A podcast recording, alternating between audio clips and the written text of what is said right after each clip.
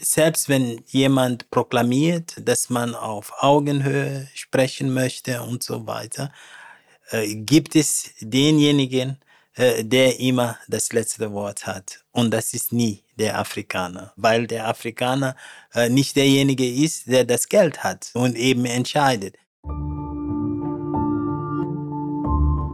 Die Zusammenarbeit mit unseren Partnern, ich sehe das nicht als ein Wissenstransfer von Europa oder vom globalen Norden zum globalen Süden. Für mich sind das gemeinsame Lernprozesse, ein Austausch, Wissensaustausch und ich persönlich nehme da immer auch extrem viel mit und lerne von ihnen und die ganze Diskussion eben von Norden gegen Süden, für mich ist das, das eine globale Gerechtigkeit, globale Solidarität, die eigentlich im Vordergrund stehen müsste. Das ist der Podcast Laut und Leis. In der Advents- und Weihnachtszeit bemühen sich Hilfswerke ganz besonders um Spenden. Jeden Tag flattert mindestens ein Spendenaufruf in den Briefkasten. Deshalb sprechen wir in dieser Folge über Entwicklungshilfe bzw. Entwicklungszusammenarbeit, wie sie heute heißt. Doch ist partnerschaftliche Hilfe überhaupt möglich, wenn einer Geld gibt und der andere empfängt? Ich bin Sandra Leis und diskutiere diese Frage mit zwei Gästen, die Afrika sehr gut kennen. Mit Elisio Magamo, er ist in Mosambik geboren und aufgewachsen und hat miterlebt, wie Mosambik von Portugal unabhängig wurde. Heute ist er Professor für Soziologie und Mitglied des Zentrums für Afrikastudien an der Universität Basel. Und mein zweiter Gast ist Nicole Bolliger. Sie hat am Zentrum für Afrikastudien in Basel studiert und ist heute Programmverantwortliche für Afrika beim Schweizer Hilfswerk Brücke Pont. Wir befinden uns hier im Zentrum für Afrikastudien in Basel, direkt am Rhein. Und ich freue mich sehr, dass wir einen gemeinsamen Termin für dieses Gespräch gefunden haben. Herzlich willkommen. Danke. Danke. Nur 15 Kilometer trennen Europa an der Gibraltar-Meerenge von Afrika. Und trotzdem scheint der Kontinent für viele Europäerinnen und Europäer weit weg. Nur wenige kennen ihn aus eigener Erfahrung. Für viele bedeutet Afrika Armut, Krieg, Korruption und auch überfüllte Schlauchboote auf dem Mittelmeer. Nicole Bolliger, welche Assoziationen verknüpfst du mit Afrika?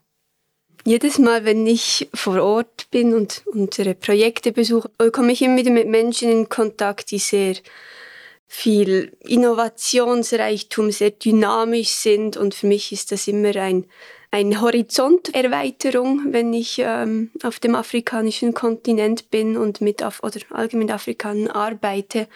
Ja. Und du?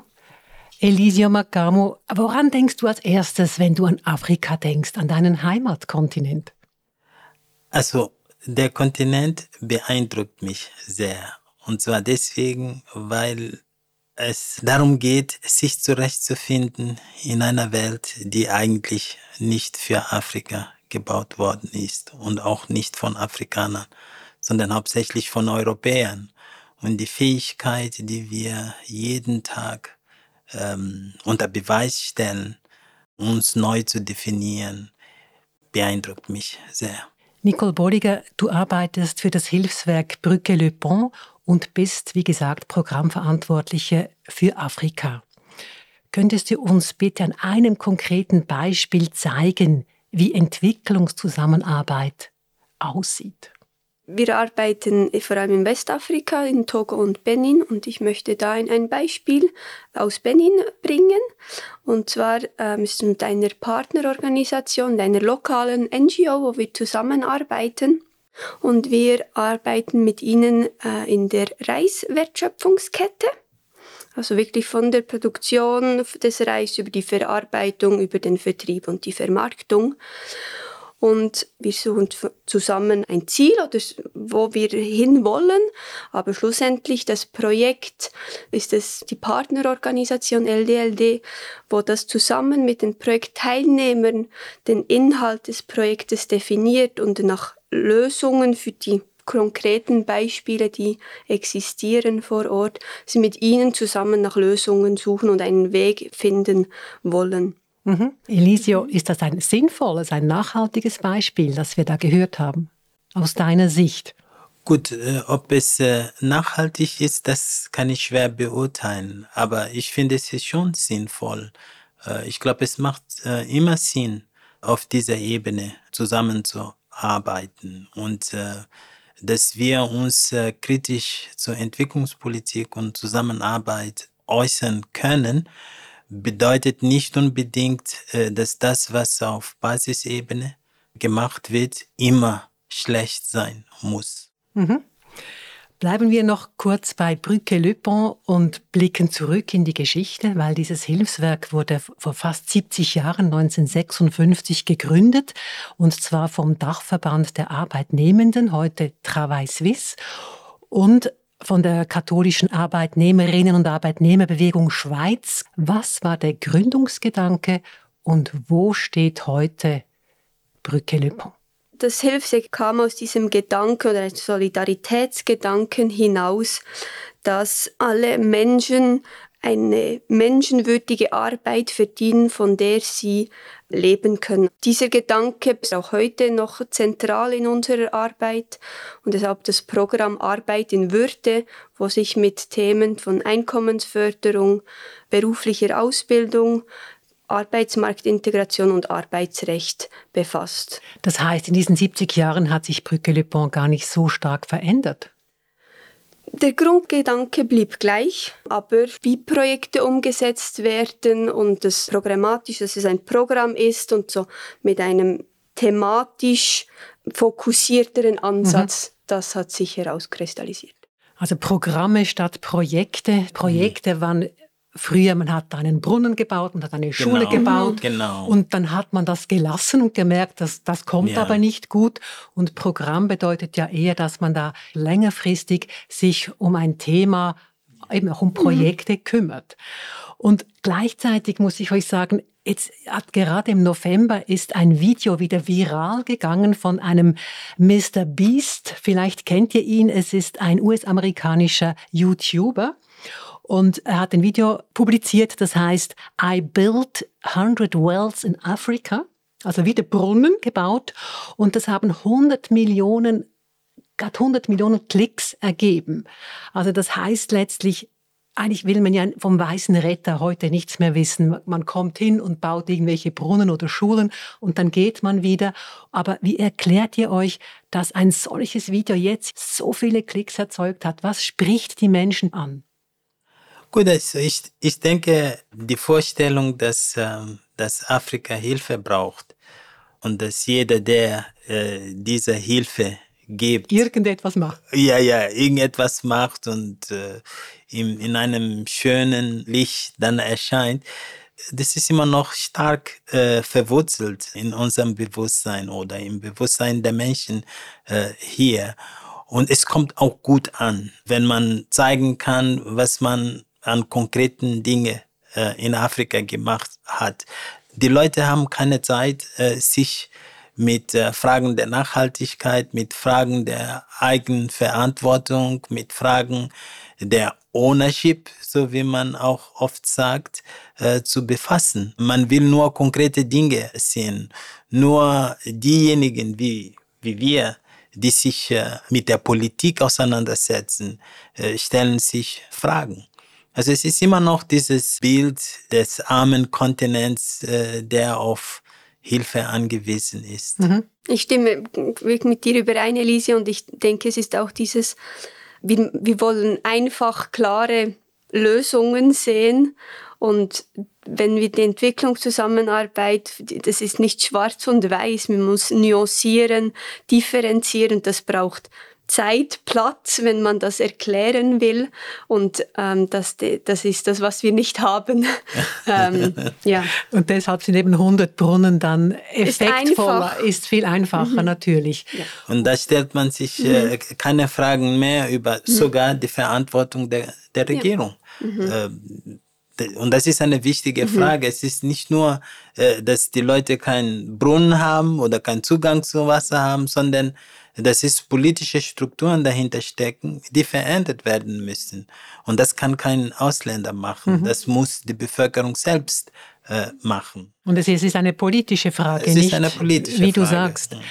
Ein Schlagwort der Stunde ist die sogenannte Decolonizing Aid. Also Hilfswerke wollen die kolonialen Wurzeln der Entwicklungszusammenarbeit überwinden. Doch ist partnerschaftliche Hilfe, ist die überhaupt möglich, wenn einer Geld gibt und der andere empfängt? Elisio Macamo. Ja, das ist schwierig natürlich. Äh, und äh, es ist fast äh, die Quadratur des Kreises.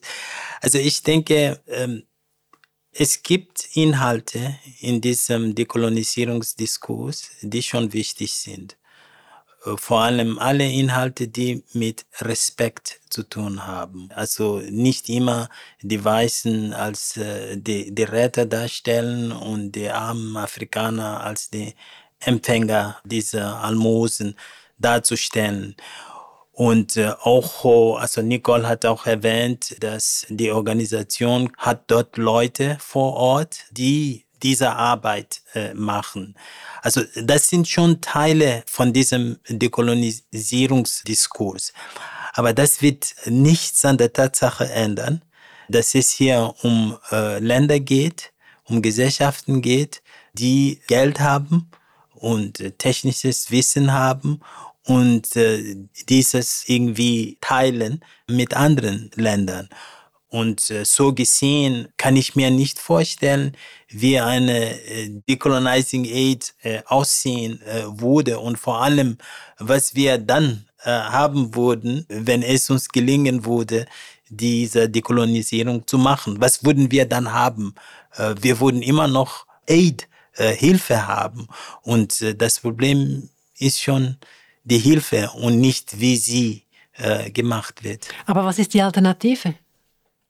Ja, die Alternative ist nicht zu helfen. Diese Alternative, die gibt es immer. Und, die, und für die bist du? Nicht unbedingt, aber ich will einfach diese Diskussion offen halten. Also wenn man kritisiert, und das tue ich oft, dann wird tatsächlich diese Frage gestellt, ob wir dann einfach mit der Hilfe aufhören würden.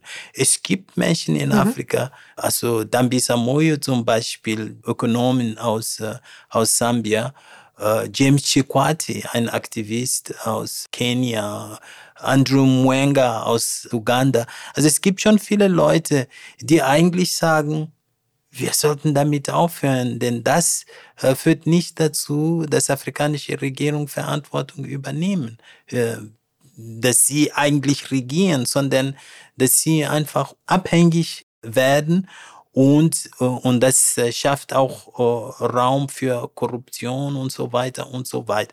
Aber so weit würde ich nicht gehen. Mein Punkt ist der, dass wir immer offen sein sollten für diese Diskussion. Und das bedeutet, dass man ja auch antwortet, ja, vielleicht sollte man mit der Hilfe aufhören. Ja, und mich würde eigentlich interessieren, wer am meisten davon betroffen wäre. Äh, nicht, denn die Entwicklungszusammenarbeit ist ein Riesenapparat, also ein riesen internationaler Apparat. Das heißt, äh, davon betroffen wären nicht nur die Armen in Afrika, sondern all die Leute, die davon leben. Nicole Boliger, warum braucht es auch heute noch Hilfswerke? Für mich ist es ein, eine Frage der, der globalen Solidarität und Gerechtigkeit. Und für mich ist es immer dass diese Diskussion zwischen Nord und Süd. Wir haben globale Probleme und wir sollten das global angehen, auch wenn das ähm, zurzeit oft äh, schwierig oder nicht gemacht wird.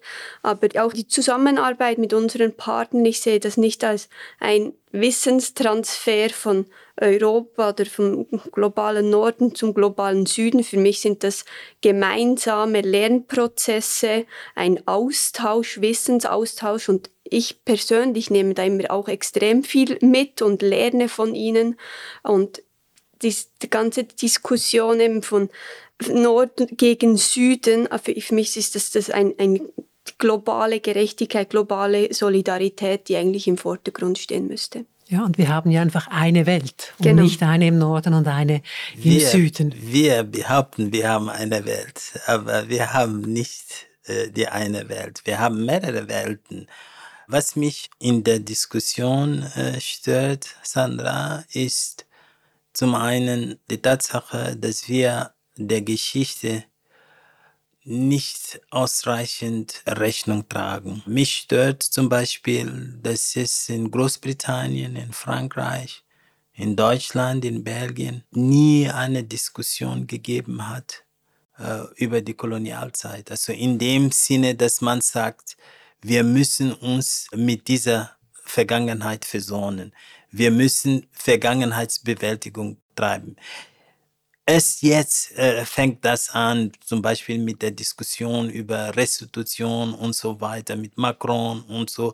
Da entnimmt man etwas. Aber diese Diskussion hat nicht stattgefunden. Und wie ich am Eingang gesagt habe, das Problem in Afrika ist, dass dieser Kontinent sich in einer Welt zurechtfinden muss, die er nicht selber aufgebaut hat. Das ist ein, wir leben in einer europäischen Welt. Diese eine Welt ist eine europäische Welt und sie ist voller Widersprüche. Und äh, diese Widersprüche kommen dann in der Entwicklungszusammenarbeit äh, zum Ausdruck. Mhm. Ja, das ist ein sehr, sehr wichtiges Statement. Ich möchte nochmal auf die internationale Zusammenarbeit zu sprechen kommen. Da hat nämlich jetzt gerade Allianz Süd vor ein paar wenigen Wochen ein Dokument publiziert mit dem Titel Fakten und Mythen. Und einen Satz möchte ich euch da, daraus aus diesem großen Dokument vorlesen, der heißt, die Entwicklungszusammenarbeit muss bestehende Muster der Finanzierung aufbrechen, Entscheidungsmacht teilen und Platz für nicht westliche Denk- und Handlungsmuster machen. Also das klingt super, das finde ich ist ein perfekter Satz, wie eine vielleicht zukünftige Welt eine gemeinsame aussehen könnte. Nur das ist ja ein enorm hehrer Anspruch, der da formuliert ist. Nicole Bolliger, wie wird dieser hehre Anspruch konkret umgesetzt? Es ist ein, ein, ein großer, ein hoher Anspruch. Und ich denke, man muss Schritt für Schritt vorwärts oder in darauf hinarbeiten. Was für mich sehr wichtig ist in meiner Arbeit und wie ich mit, meinen, mit unseren Partnern ähm, zusammenarbeiten möchte, ist, ist eine Offenheit, eine Unvoreingenommenheit in die Zusammenarbeit zu bringen und dass ich mit Neugier auf die Personen zugehe und dass wirklich diesen Ansatz vom gegenseitigen Lernprozess des gegenseitigen Verstehens finde ich, finde ich sehr wichtig. Und es ist auch das, mich ständig zu hinterfragen, was ich jetzt, was ich denke, was die Ziele, was wir, wie jetzt ich diese Situation wahrgenommen habe. Was, was sind da für Werte für die, Denkweisen bei mir vorhanden und ich glaube, ich habe da von Elisio auch sehr viel mitgenommen. Also du hast ja bei ihm studiert. Genau, dieses, dieses kritische Hinterfragen, sich selbst zu hinterfragen, ist für mich sehr wichtig. Und für mich auch ist für der Zusammenarbeit sind, ist die Bevölkerung im Zentrum oder soll im Zentrum sein. Sie sind am Steuerrad, sie sagen, wo es hingehen soll. Wir können sie nur begleiten, sie unterstützen in ihren Initiativen. Und das finde ich ganz wichtig. Und gleichwohl ist es schon so, dass Brücke Le Pont entscheidet, mit wem sie zusammenarbeitet. Also es gibt da ja Kriterien. Genau, Brücke Le Pont. Was sind die Kriterien? Dann bin ich nachher gespannt, was Elisio dazu sagt. Aber Brücke Le Pont hat klare Kriterien, mhm. mit wem sie zusammenarbeiten genau. möchte. Kannst du die kurz zusammenfassen? Es sind mehrere Kriterien. Erstens einmal ist es ist die, die Relevanz. der Organisation, aber auch vom, vom Projekt im Kontext ähm, ein ganz wichtiges Thema. Wir wollen mit, mit Organisationen zusammenarbeiten, wo wir auch ein Potenzial sehen, dass sie in der Zivilgesellschaft eine, eine Wirkung oder etwas beeinflussen können. Ähm, wir haben ein ganzes Spektrum von ganz kleinen Community-based Organisationen bis zu, zu größeren nationalen NGOs, wo wir mit ihnen zusammenarbeiten. Dann ist die, die Professionalität, die Qualität ein, ein wichtiges Thema und auch die gemeinsamen Werte und eine gemeinsame Vision ist, ist, für uns, ist für uns wichtig. Für den gemeinsamen Nenner zu finden, wo wollen wir hin, sind, sind gemeinsame Werte sind wichtig. Ich habe aber von dir, Elisio Macamo, einen Aufsatz gelesen beim, aus dem Jahr 2010 und da sagst du, westliche Überzeugungen, ich nenne jetzt nur zwei Beispiele, Entwicklung braucht Demokratie oder nur mit Gendergerechtigkeit kann Entwicklung gelingen. Das mit diesen Wertvorstellungen gehst du hart ins Gericht in diesem Aufsatz und sagst, ähm, nein, so muss es eigentlich nicht funktionieren. Diese Werte, die braucht es nicht zwingend. Was ist nicht gut oder was ist falsch an, an Demokratie und an Gendergerechtigkeit? Was stört dich da? Also, okay. Ein bisschen zugespitzt gefragt. Ja, eigentlich nichts. Also ich finde Demokratie gut, Gendergerechtigkeit auch gut. Es geht immer um den Kontext, mhm. in dem das ausgegeben wird als äh, Kriterium. Ich denke, die Entwicklungszusammenarbeit in Europa ist sehr äh, selbstkritisch. Das ist immer gut. Also Leute machen sich Gedanken über die Dinge, die sie tun. Sie lernen von ihren Fehlern und so weiter. Aber äh, sie können äh, nicht vermeiden, dass sie in einem bestimmten Kontext diese Arbeit machen. Und das ist dieser Kontext der Ungleichheit äh, zwischen Europa, jetzt im konkreten Fall, äh, und Afrika. Das heißt, selbst wenn jemand proklamiert, äh, dass man auf Augenhöhe sprechen möchte und so weiter, äh, gibt es denjenigen, der immer das letzte Wort hat. Und das ist nie der Afrikaner, weil der Afrikaner äh, nicht derjenige ist, der das Geld hat. Und eben dann entscheidet. Und, und eben entscheidet. Also das ist der erste Punkt. Der zweite Punkt ist, es gibt ein Narrativ über Entwicklung. Oh, und, und das ist wirklich eine Romantisierung der europäischen Geschichte. So hat sich Europa nicht entwickelt. Und ich, ja, wie sieht das Narrativ aus? Genau. Äh, es ist diese Vorstellung, dass man alles richtig gemacht hat. Man hatte Demokratie, man hatte Menschenrechte, man hatte das alles. Und das ist das, was sozusagen die europäische äh, Entwicklung erklärt. Das stimmt nicht.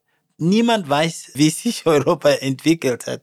Man ist aufgewacht und äh, Europa war entwickelt. Und deswegen sage ich, von Europa kann Afrika nicht lernen, wie man sich entwickelt, sondern wie man die Vorteile dann bewahrt, wenn man schon entwickelt ist. Ja, das ist mein Problem.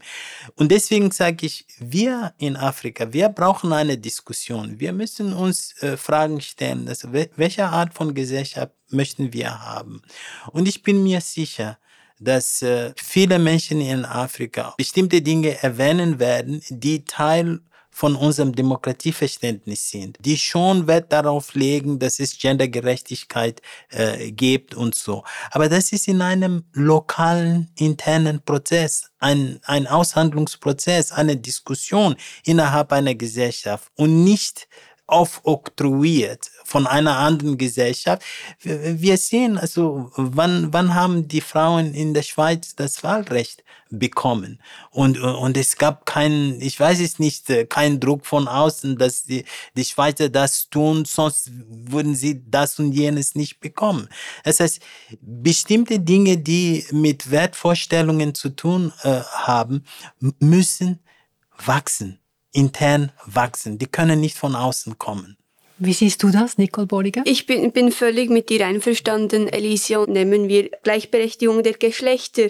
Es ist von einigen unseren Partnerorganisationen ist das ein, ein Ziel oder was sie sich dafür einsetzen. Wir unterstützen sie dabei, aber es ist nicht, dass wir es ihnen sagen, wie es sein soll oder was ist Gendergerechtigkeit, sondern das definieren sie in ihrem Kontext, was das für sie bedeutet und angebracht ist und was die Diskussionspunkte sind. Und das sind unterschiedliche, als wir hier in der Schweiz haben. Was zum Beispiel? Wie wird es unterschiedlich diskutiert? Wenn ich auf Projektbesuch bin und die Partnerorganisation, das ist jetzt ein, eine Familie, wo Mann und Frau zum Beispiel sehr eng zusammenarbeitet.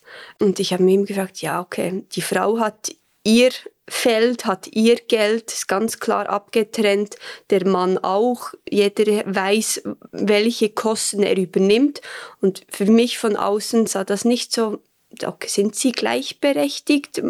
Ähm, wie sind sie, wie arbeiten sie so zusammen? Und das sind andere, die Gleichberechtigung äußert sich anders als bei uns. Und das muss man so annehmen und da nicht das vergleichen, weil es muss für sie, für ihren Kontext so stimmen. Mhm. Ja, und das ist genau das, was, äh, was die kritischen Dinge zum Ausdruck äh, bringen in der Entwicklungszusammenarbeit.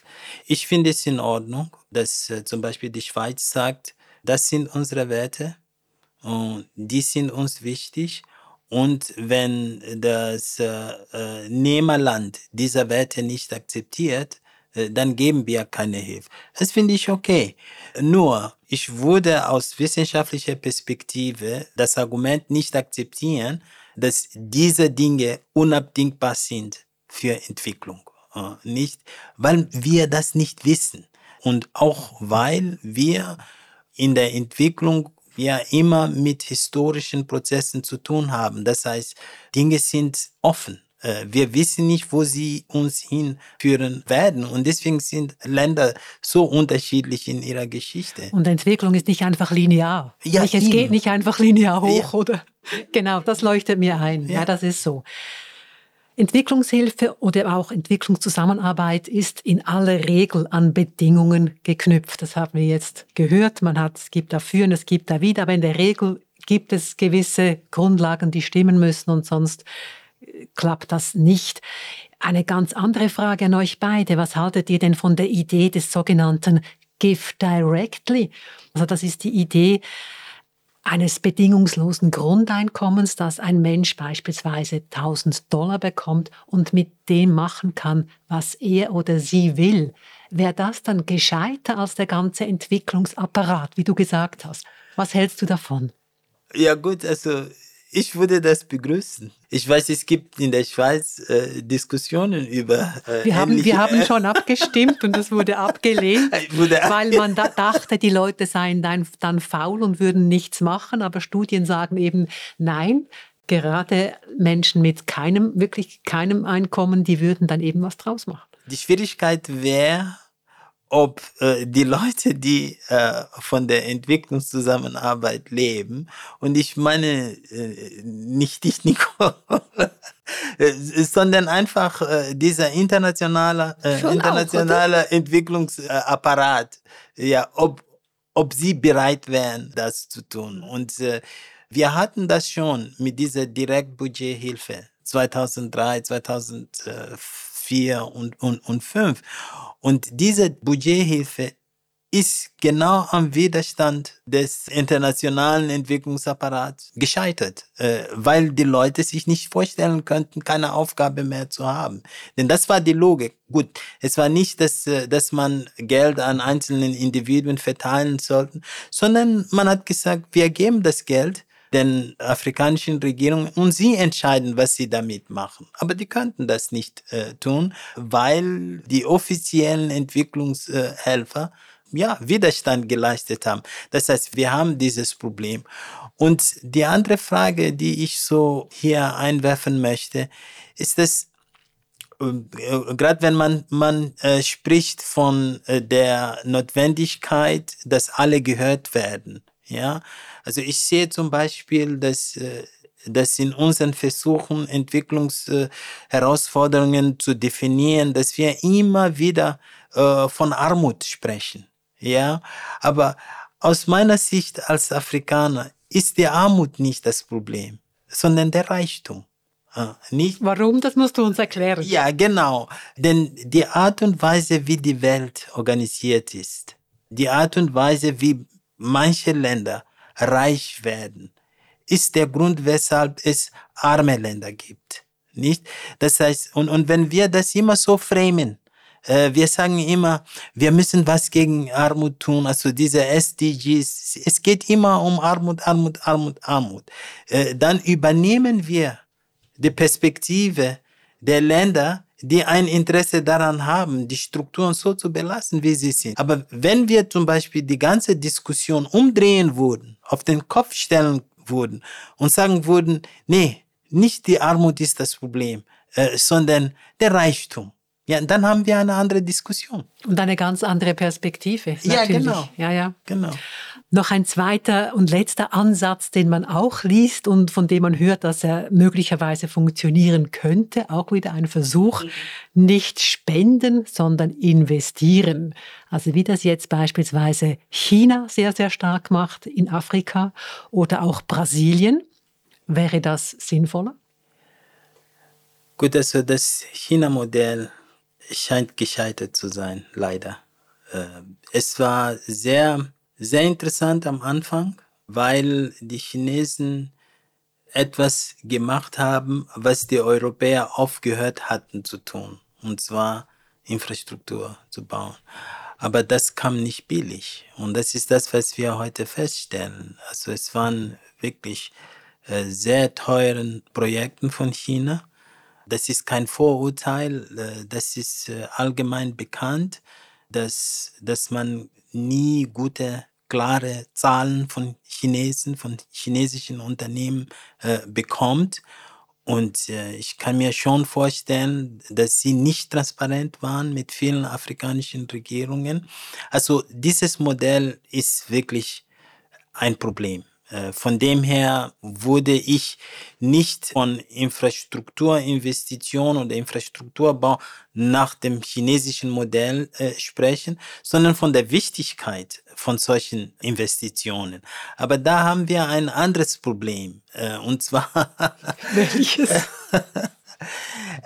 also, was, was ich mir vorstellen könnte als Ausweg, ist, dass Entwicklungsagenturen, also nicht die äh, gesellschaftlichen, sondern die offiziellen, äh, auch die Weltbank, IWF, DEZA und so, dass sie für ihre Empfehlungen haften. Ja, und dass sie strafbar gemacht werden. Also, wenn ich eine Regierung in Afrika berate, das und das und das zu tun, dass diese Regierung die Möglichkeit hat, dieser Organisation vor Gericht äh, zu bringen, wenn äh, die Empfehlungen nicht funktionieren. Denn wir haben hier eine Situation, in der man also ganz leicht äh, immer wieder Ratschläge geben kann, wohl wissend, dass wenn die, die Dinge schief gehen, diese Organisation keine äh, Verantwortung dafür übernehmen wird.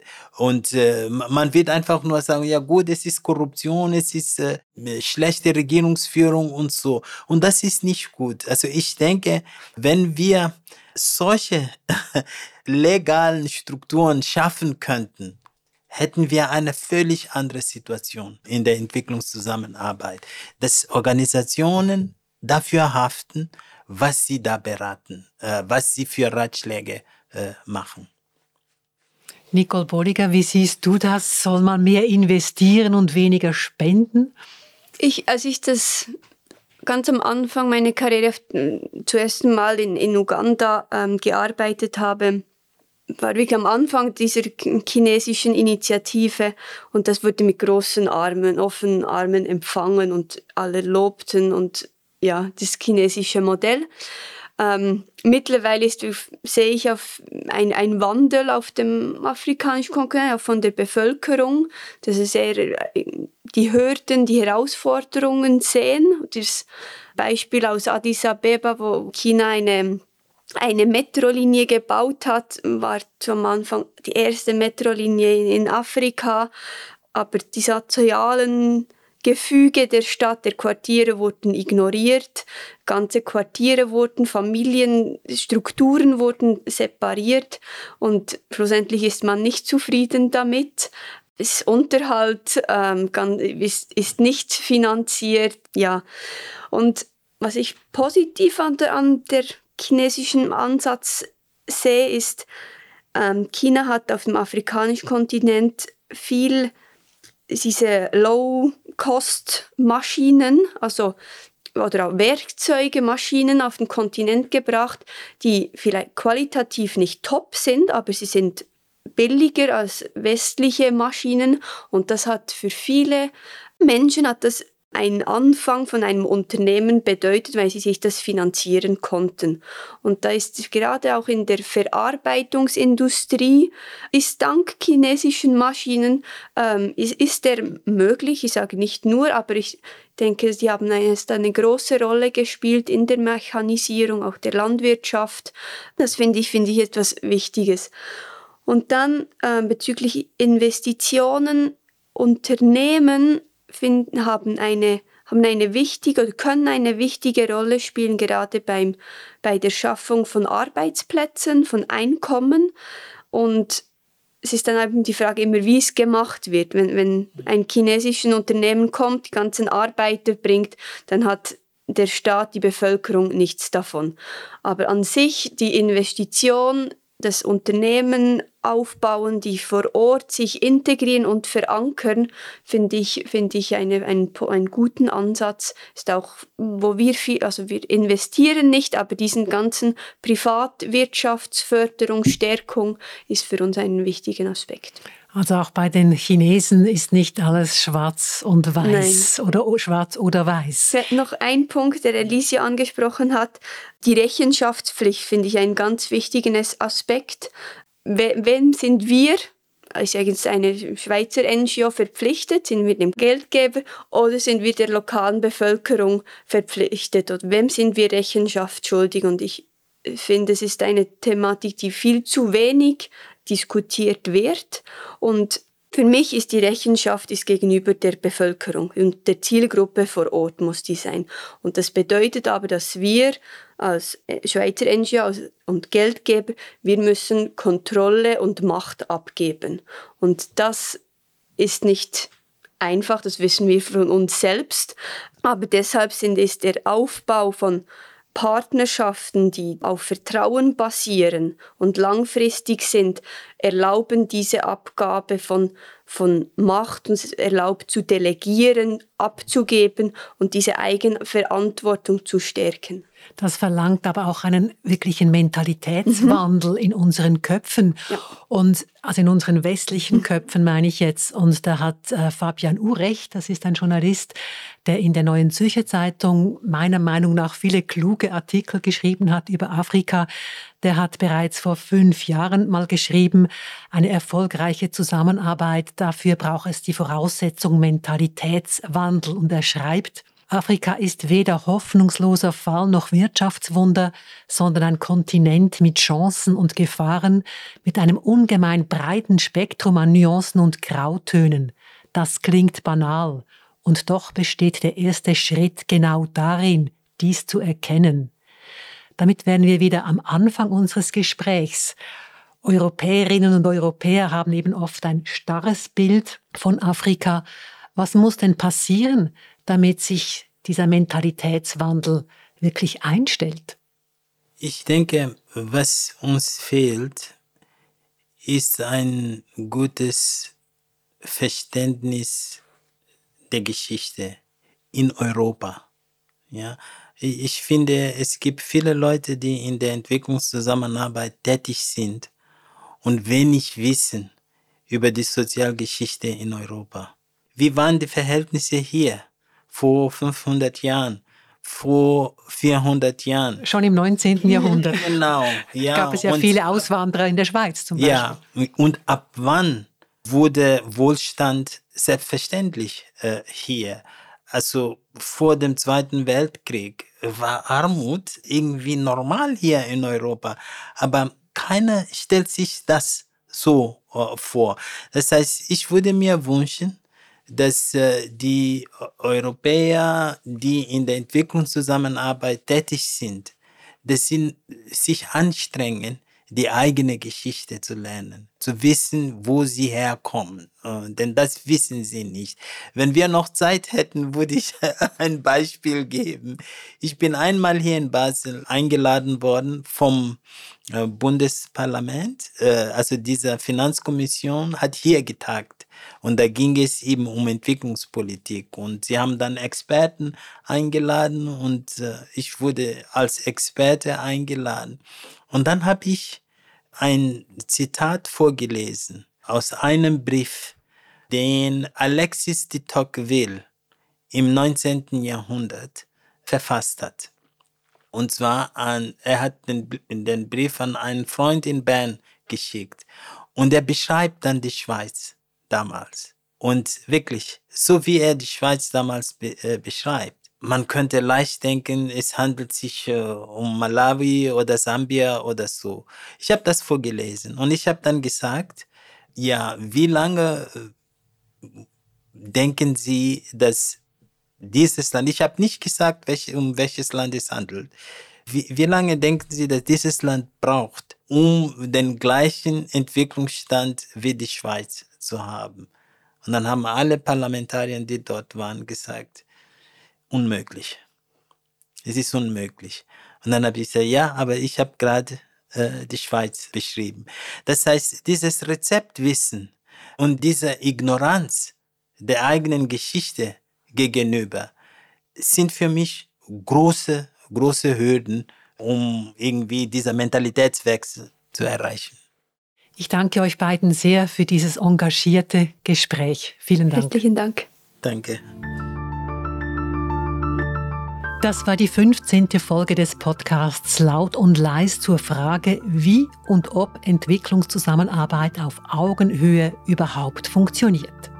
Zu Gast waren Nicole Bolliger. Sie ist Programmverantwortliche für Afrika beim Schweizer Hilfswerk Brücke Le Pont und Elisio Macamo. Er ist Professor für Soziologie und ist Mitglied des Zentrums für Afrikastudien in Basel.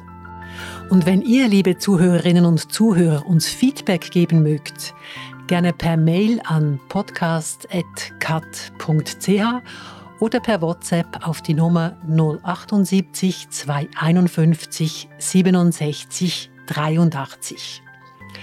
Und damit ihr immer auf dem Laufenden seid, abonniert gerne den Podcast, das wäre großartig und würde mich sehr freuen. In der nächsten Folge von Laut und Leis geht es um Abschied und Neuanfang. Zu Gast ist die katholische Theologin Simon Dollinger. Sie arbeitet bei Mission 21 und ist zusammen mit ihrer Familie nach neun Jahren in Bolivien und Costa Rica in die Schweiz zurückgekehrt. Bis am ersten Freitag im neuen Jahr und bleibt laut und manchmal auch leise.